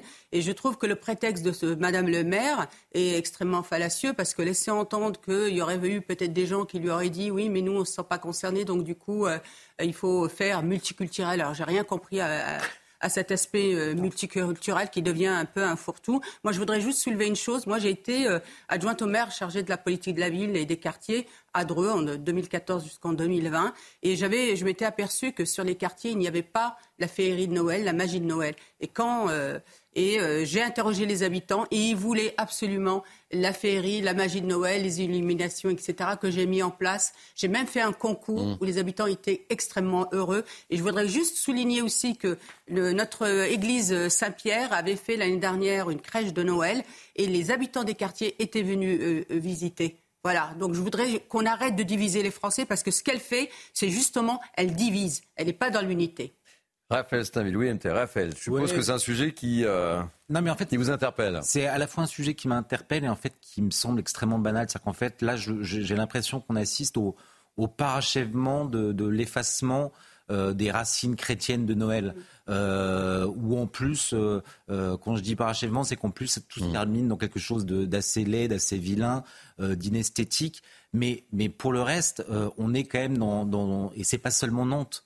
Euh, c'est assez général. Euh, je, vous entendais euh, dire que vous mettiez de côté l'aspect religieux, mais le fait est que c'est ça en fait Noël. C'est d'abord une fête religieuse. Bah Aujourd'hui, mais elle agrège tout le monde. Oui, mais en fait on ne peut pas. Elle rassemble. Elle rassemble. Oui, mais bien sûr qu'elle rassemble. Mais le fait est qu'on on n'ose même pas euh, évoquer euh, cet aspect-là des choses comme si on avait honte de nos traditions, de nos racines, euh, qui sont tout. Mais, c'est d'abord ça en fait qui est en jeu. Et donc là, on est dans dans une déliquescence de quelque chose qui est quand même qui, a dont l'origine est très ancienne finalement. Ça fait tellement longtemps qu'on n'entend même plus parler de, il y a trop apporté de modernité, on tue un peu mais non, mais c'est les bobos même. Hein. Il y a vraiment en fait, c'est les bobos, c'est les bobos repus qui veulent tout déconstruire de ce pays, alors qu'on y gagne à garder ce pays, à faire vivre sa culture, sa tradition, parce que justement, c'est comme ça qu'on agrégera des, des personnes qui arrivent au fur et à mesure. Et l'intégration, elle suppose aussi qu'on fait sienne, oui, les mœurs. Mm. les traditions françaises, qu'on a toujours fait. Donc moi, encore une fois, j'en veux à ces bobos repus. Mm à ces gens-là qui sont dans l'entre-soi et qui laissent entendre qu'il y a des demandes, alors qu'il n'y a pas de demande dans ce sens de déconstruire la France. William Tay, très rapidement. Ils sont, je pense que la mairie de Nantes devrait se concentrer sur ses missions euh, essentielles, c'est-à-dire que je crois qu'ils sont c'est une coalition socialo-écolo. Mmh. Euh, je crois que sur l'écologie, ils font pas grand-chose, mais en tout cas, ils devraient s'y concentrer. sur le socialisme, ils devraient faire en sorte d'avoir une autre politique sociale qui fasse en sorte que les habitants les plus démunis puissent vivre en sécurité. Parce que lorsque vous interrogez les habitants de Nantes, et moi j'en ai quelques-uns dans mon équipe de think tank, euh, bah, on ne peut pas aller au centre-ville sans être en importuné et en situation d'insécurité. Donc ils devraient peut-être se concentrer dessus. Et en fait, ce qu'on voit avec les escrolos socialos, c'est qu'en fait, ils ont un sujet essentiel, c'est la déconstruction plutôt que la construction. Ils font en sorte, non pas parler d'écologie et de socialisme, mais ils font en sorte de parler tout le temps de déconstruction, de marché de Noël, de mmh. théorie du genre, de wokisme. Et au fait, ce qu'ils veulent essentiellement, c'est de déconstruire la civilisation et les racines Et c'est ça le point essentiel. Est-ce qu'il est possible, pour une fois, de s'adapter à la majorité plutôt qu'en fait la majorité s'adapte à la minorité Qui ne veut pas du marché de Noël si ce n'est 99% des enfants? Donc je pense que c'est plutôt 1% d'enfants qui sont peut-être brusqués par Noël, brusqués par l'identité du genre ou je ne sais quoi, qui devraient s'adapter aux 99% plutôt que les 99% qui devraient s'adapter aux 1% d'emmerdeurs toujours les mêmes. Alors pour être totalement honnête, j'ai essayé de joindre des organisateurs que je connais bien, parce que c'est une ville que je, je connais bien, on ne va pas mentir aux téléspectateurs, je connais parfaitement bien cette ville et les organisateurs. J'ai laissé un message au cas où parce que tout le monde peut s'exprimer et j'aurais voulu effectivement avoir euh, des personnes qui nous disent quel était le sens de cette décoration. Une question. Euh, D'ailleurs, euh, s'ils souhaitent s'exprimer sur notre antenne, il n'y a aucun souci. Est-ce qu'il n'est pas temps aujourd'hui pour ne, que, que ces bobos repus arrêtent de tout déconstruire, de tout de tout faire exploser en fait? Est-ce qu'il ne serait pas temps de sanctuariser mm. justement les racines judéo-chrétiennes de la France? C'est une bonne question en tous les cas. Euh, on n'a pas beaucoup de temps pour y répondre malheureusement. Ah. Il est 13h15, lui il est bien au rendez-vous, toujours fidèle, c'est Michael Dorian.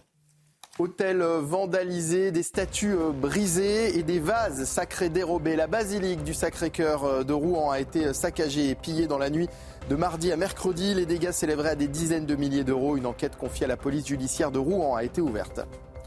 Près de 1000 fausses alertes à la bombe et menaces d'attentats ont été recensées en France depuis euh, début septembre. Parmi les lieux visés, des établissements scolaires, des monuments nationaux et des aéroports. Au total, 54 personnes ont été interpellées. Et puis le milieu de terrain du Real Madrid, Eduardo Camavinga, est indisponible pour une durée indéterminée. Le joueur de 21 ans s'est blessé lors d'un entraînement avec l'équipe de France. Son club précise qu'il souffre d'une rupture du ligament latéral externe du genou droit. Merci Michael. Allez, c'est euh, la dernière ligne droite pour notre émission. Vous l'avez évoqué, on va revenir sur les dégradations de la basilique de Rouen. Ça s'est passé en pleine nuit mardi dernier. Les dégâts sont considérables. On voit ça avec Charles Baget et le récit de Michael Dos Santos. Et nous serons avec Max Guazzini, que vous connaissez tous autour de, cette table, qui est profondément choqué parce qu'il s'est euh, passé du côté de Rouen. On regarde le sujet d'abord. Sur l'autel, un pied de biche et le tabernacle. Ce coffre qui contient hostie et vin sacré est l'un des seuls objets à avoir résisté aux voleurs. C'est un tabernacle avec code et en fait ils ont trouvé la clé et tant mieux pour nous, ils ont mis la clé dans euh, le mauvais trou qui a déconnecté euh, le rapport avec le code qui était euh, bien fait et donc ils n'ont pas pu l'ouvrir. Le cœur de la basilique a été vandalisé, la statue de Saint Antoine de Padoue brisée en mille morceaux. Les dommages sont estimés à plusieurs milliers d'euros. Les, vases euh, sacrés ont été euh, volés, donc les calices, les ciboires, euh, y compris ceux qui ne servaient que occasionnellement pour les très grandes fêtes et qu'on ne sortait de leur boîte que pour les, solennités. Le curé de la paroisse a pu compter sur la solidarité des Rouennais. Les antiquaires de la région restent en état d'alerte en cas de revente des objets volés. Plusieurs fidèles se sont mobilisés pour protéger la basilique. Une protection de l'église par des paroissiens qui ont décidé de venir dormir dans l'église et qui sont relayés 3, 4, 5 pères de famille euh, de 3 heures en 3 heures entre euh, le début de la nuit et la fin de la nuit. Cette profanation a choqué les habitants de la ville normande.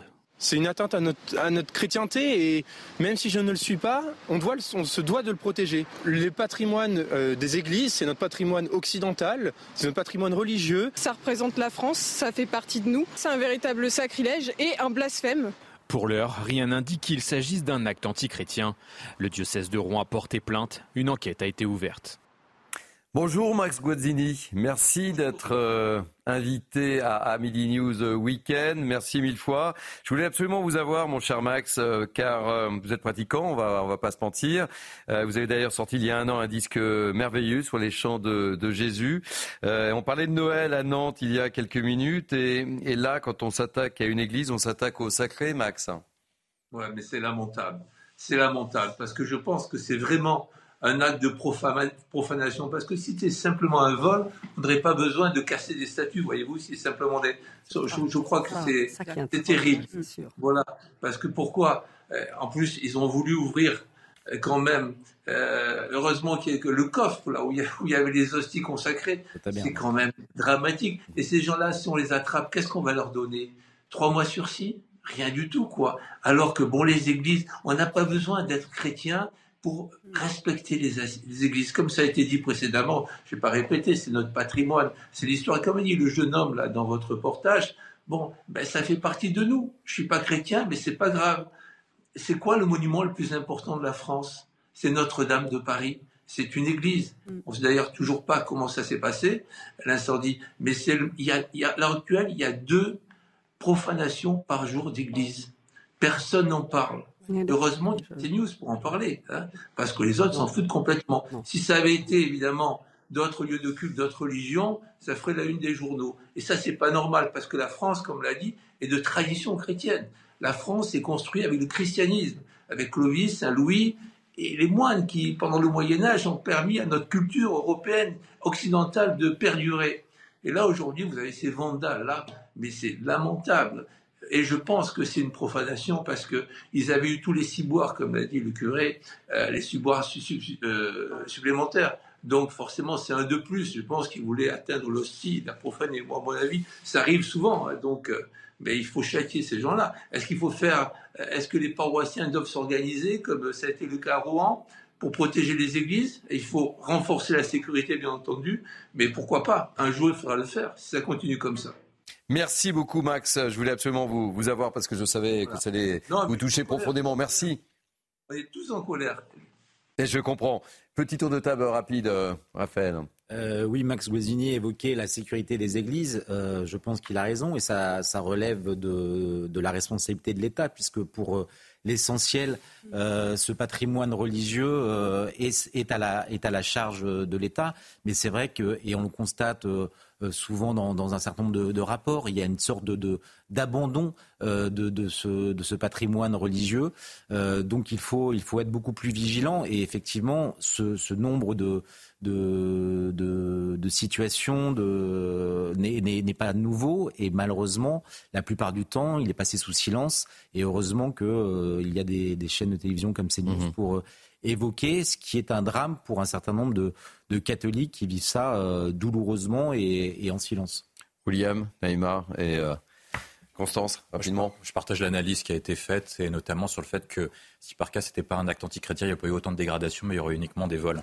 Et malheureusement, on assiste à une explosion des actes antireligieux, notamment depuis le 7 octobre sur les actes antisémites, mais on a depuis très longtemps des actes anticléricaux et surtout antichrétiens qui ont explosé, notamment ces dernières années, notamment lorsqu'on voit les différents attentats terroristes et les différents actes de manifestation contre la religion chrétienne. Il suffit de voir les déclarations de Gérald Darmanin et les protections, notamment dans les jours fériés, euh, les jours religieux. Donc la question essentielle, c'est est-ce qu'en France, on est capable de protéger les personnes qui ont leur foi? Parce que le principe de laïcité naît euh, doit dire en, conséquence que vous n'avez pas le droit de manifester votre, euh, votre foi sur l'espace public. Par contre, on doit faire en sorte que les personnes puissent exprimer leur foi sur leur foi privée. Mhm. Or, lorsque vous êtes attaqué en raison de votre foi, est-ce que vous pouvez appliquer raisonnablement le principe de laïcité? C'est la question qui est posée au ministre de l'Intérieur et aux autorités publiques. Naïma et Constance, très rapidement. Oui, moi je pense que l'État a un devoir euh, de protéger ce legs du passé. Il a un devoir puisque ces églises et ces cathédrales, nous les avons tous en héritage, hein, même si on n'est euh, pas chrétien. Moi, en tout cas, je l'ai aussi en héritage.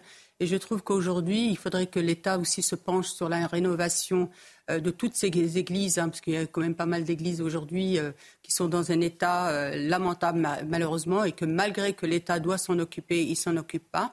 Et peut-être aussi au niveau de la surveillance. Et puis je rajouterai aussi autre chose, c'est que les personnes qui sont, qui sont attrapées doivent être mmh aussi fermement condamnées. C'est ce qu'a dit Max Godini, effectivement. Constance, deux mots de conclusion deux mots, je partage ce qui a été dit par Max Guazzini. C'est absolument désolant, absolument navrant. Je crois qu'il ne faut pas confondre euh, la responsabilité de l'État pour euh, préserver, restaurer, faire en sorte que nous puissions transmettre aux générations futures notre patrimoine religieux, les grandes cathédrales comme les petites églises euh, de campagne, si je puis dire. Hein. et il y a euh, deux mois environ, euh, il y a un plan d'action pour la préservation des petits édifices religieux, à commencer par toutes les petites églises de France qui a été annoncé. mais à côté du plan de sécurité cathédrale, mais il y, a un rattrapage qui va être fait, mais pas confondre cela avec la profanation. Là, il s'agit d'une véritable profanation et clairement ça nous interroge tous. Ça interroge effectivement notre, notre société, euh, que des gens euh, n'aient pas conscience euh, du sacré. Merci les amis, merci mille fois Insistamine Mini News Weekend, merci pour votre grande fidélité, ça nous fait très plaisir. Merci à, vous, nos grands témoins du jour, merci à Benjamin Bouchard, Patrick Urban, David Brunet, Abiba Mguizou, merci à Margot également, qui est nantaise Margot, qui connaît bien la ville de Nantes. Merci à la promotion, Nicolas Nissim, merci aux équipes en régie, réalisation, Mathieu Séville pour la euh, vidéo, Dominique Raymond, on son, on va pas donner le nom du son, mais euh, peut-être qu'on peut me le donner. Vous pouvez revivre cette émission sur notre site cnews.fr. Tout de suite, c'est 180 minutes info avec euh, Nelly Denac, mais on vous allez retrouver dans quelques instants le rendez-vous politique, évidemment, euh, avec Sabrina Aresti-Roubache, qui était l'invité euh, politique de Romain Desarbes. Et moi, je vous dis bye bye. On se retrouve demain pour Mini News Weekend, samedi. On sera là à partir de midi.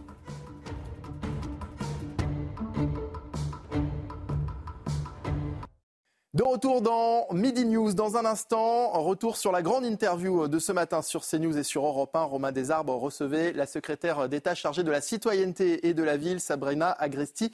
Rougache. Mais d'abord, les titres de l'actualité. Le terrain de rugby d'une université bordelaise euh, squatté par des gens du voyage. Une situation qui dure depuis plusieurs mois car malgré les efforts du président euh, du club, lorsque les caravanes partent, d'autres reviennent et à chaque fois les lieux sont laissés dans un état déplorable.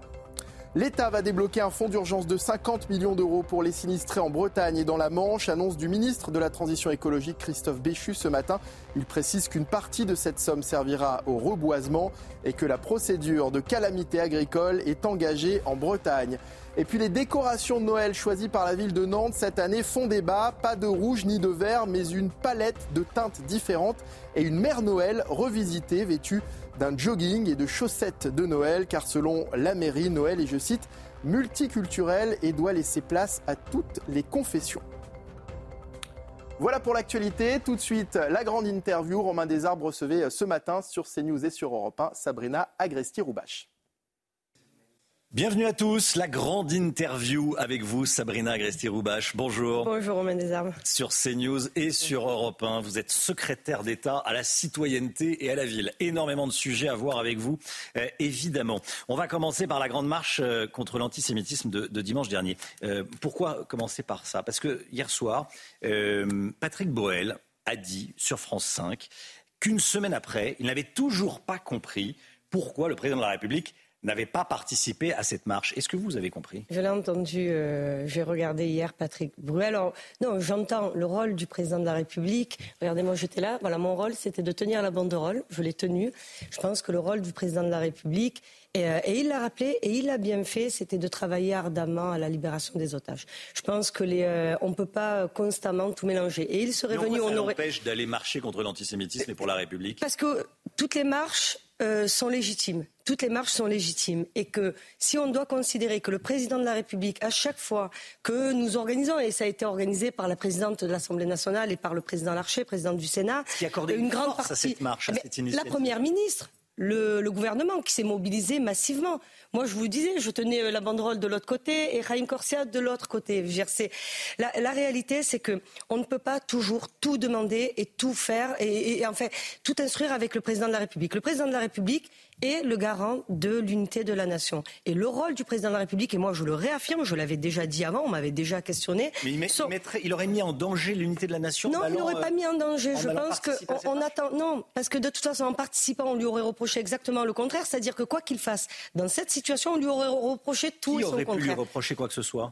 Tout, les médias, les uns, les autres. Moi, ce que je pense, et je le dis en tant que membre du gouvernement, mais aussi en tant que citoyenne, ce que euh, les Français aussi attendent du président de la République, nous avons, et je le rappelle, euh, euh, c'est très important, encore des otages détenus par le groupe terroriste du Hamas. Et je pense que c'est là que le président de la République, tous les jours, sans relâche, travaille à leur libération. Et que la marche contre l'antisémitisme a été, pour moi, c'était important d'y être, donc on s'est mobilisé, je vous le redis. La première ministre était là.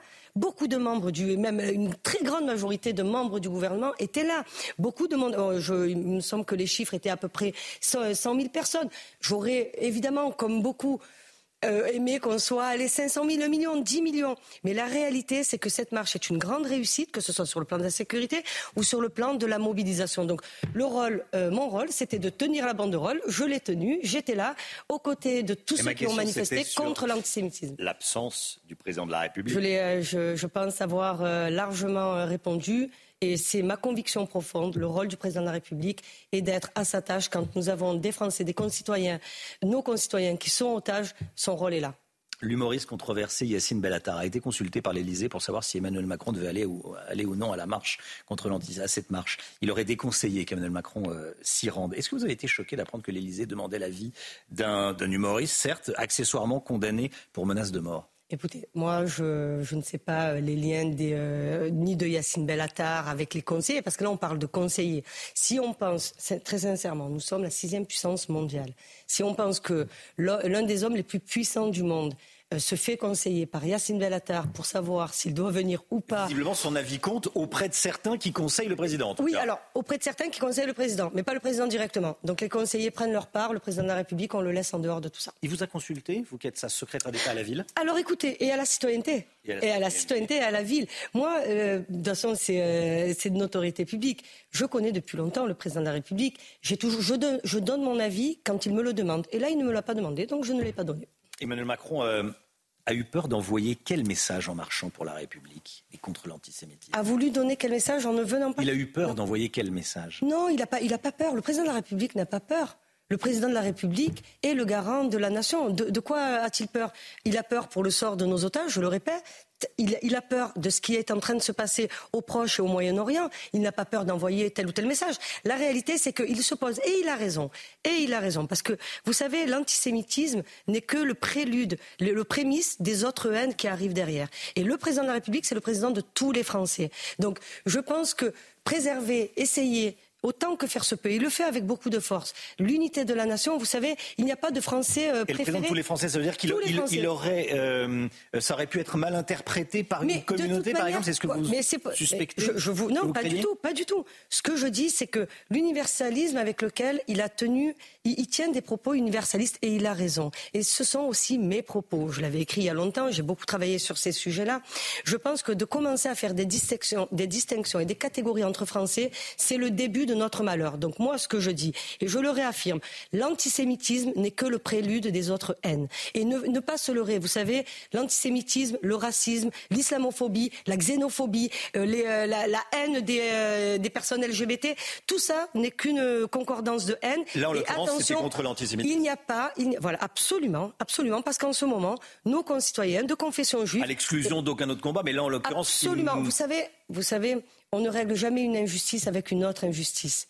Et tous les combats sont légitimes contre l'islamophobie, contre l'antisémitisme, contre le racisme. Donc la réalité, c'est que nous sommes la République, nous sommes une République.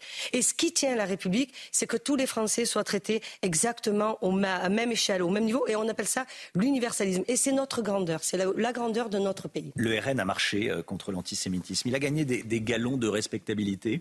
Non, moi, je, vous savez que tous ceux, alors c'est ma position, que tous ceux qui ont envie de marcher contre l'antisémitisme et pour la République le fassent. Je ne suis pas là pour distribuer les bons, les mauvais points. Vous savez, je, on me connaît euh, pour mes. Et c'est une bonne tenir- chose pour vous qu'il ait été là?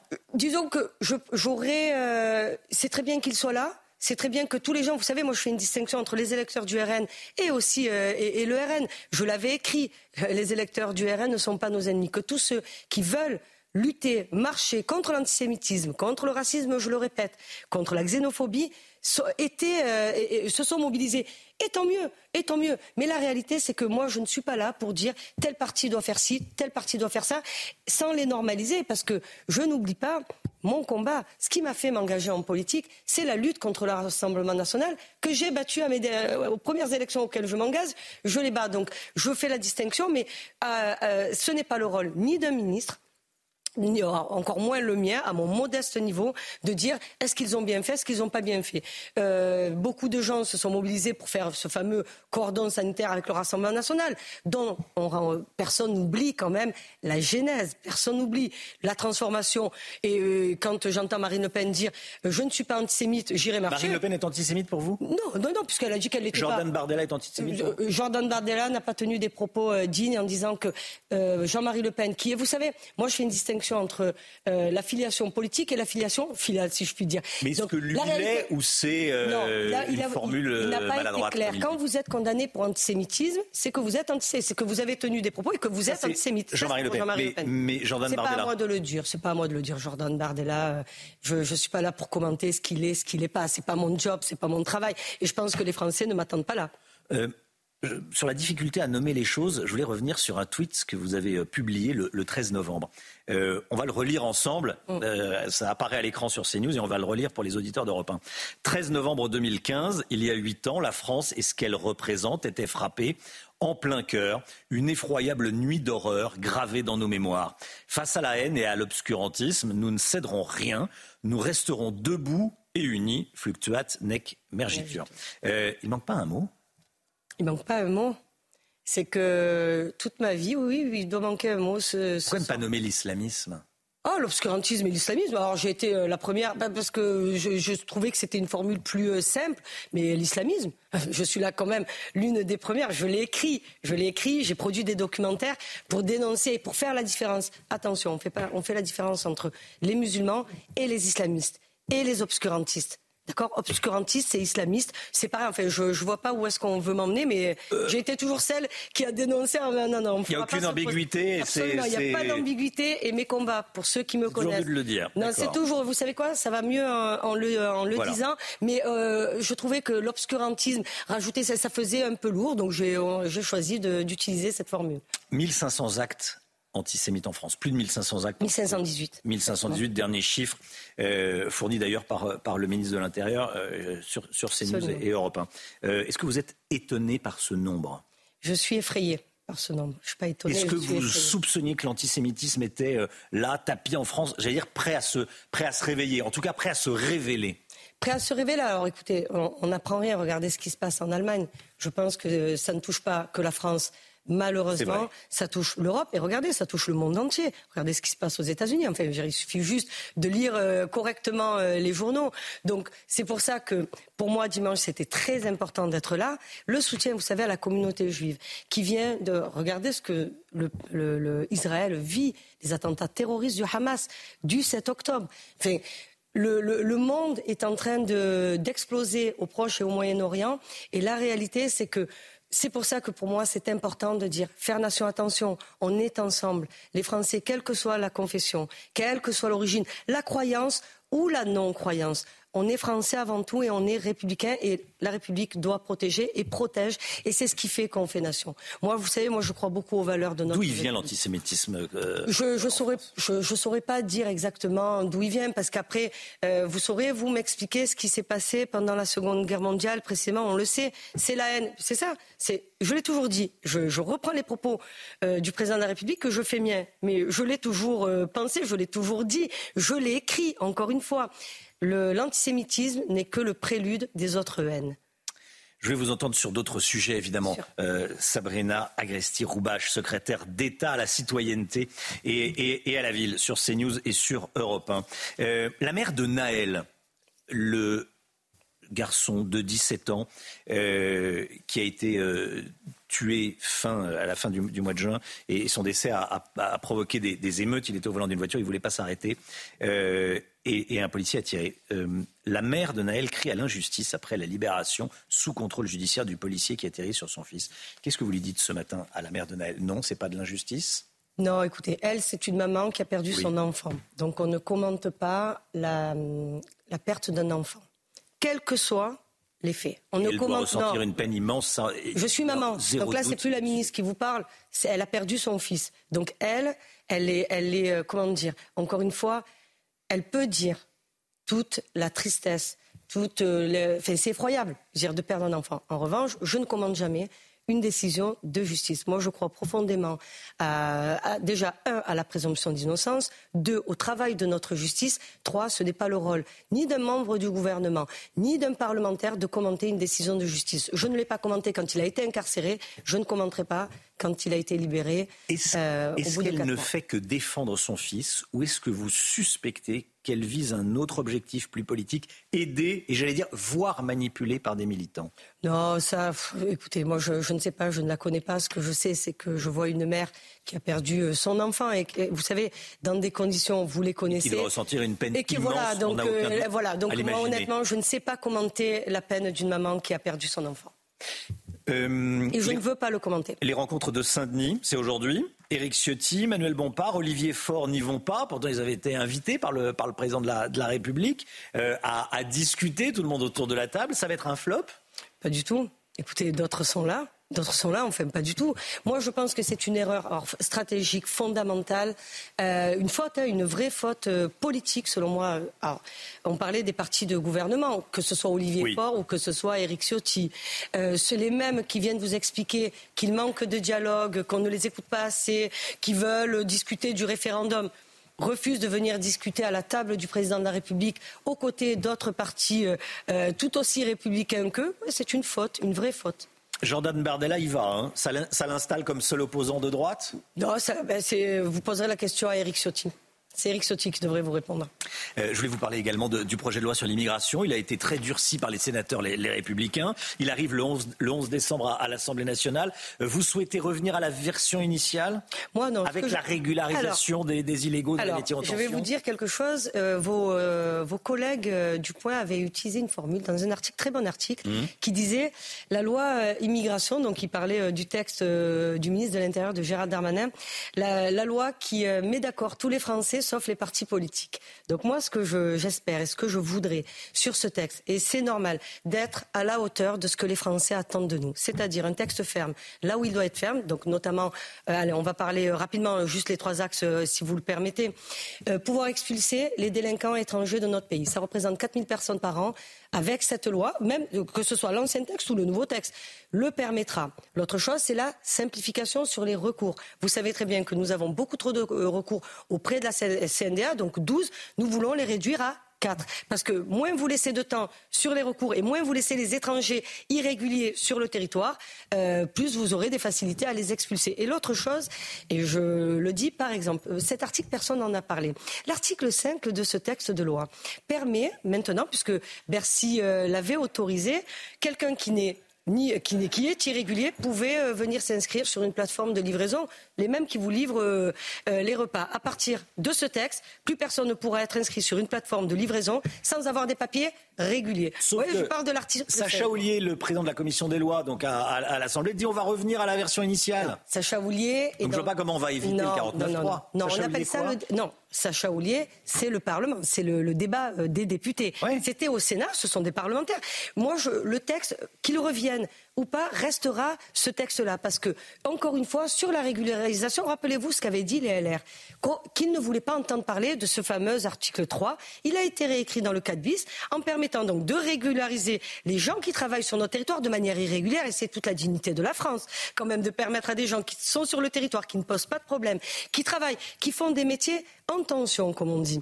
Et la réalité, c'est que ça a été réécrit. Donc moi, ce que je, ce que je vois, c'est que le débat parlementaire va pouvoir amender, enrichir. J'ai été député pendant un an et je sais bien comment tout ça peut se passer. Mais je pense quand même qu'in fine, on aura un texte qui, euh, qui fera non seulement consensus, et je l'espère de tout mon cœur, parce que c'est encore une fois répondre aux attentes des Français. On ne fait pas des textes de loi pour se faire plaisir. On fait des textes de loi pour répondre à une urgence du moment.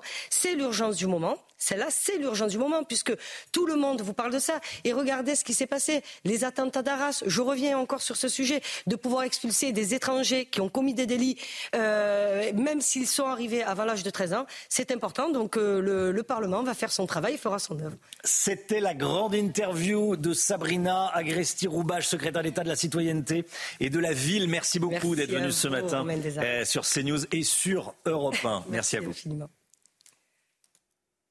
Sabrina Agresti-Roubache, invitée de Romain Desarbres ce matin. C'est la fin de ce Midi News. Bon après-midi. Dans un instant, 180 minutes info présentées par Nelly Denac. Nelly qui reviendra sur les recherches qui se poursuivent dans la bande de Gaza alors que 240 otages sont toujours retenus par le Hamas. Restez avec nous sur CNews.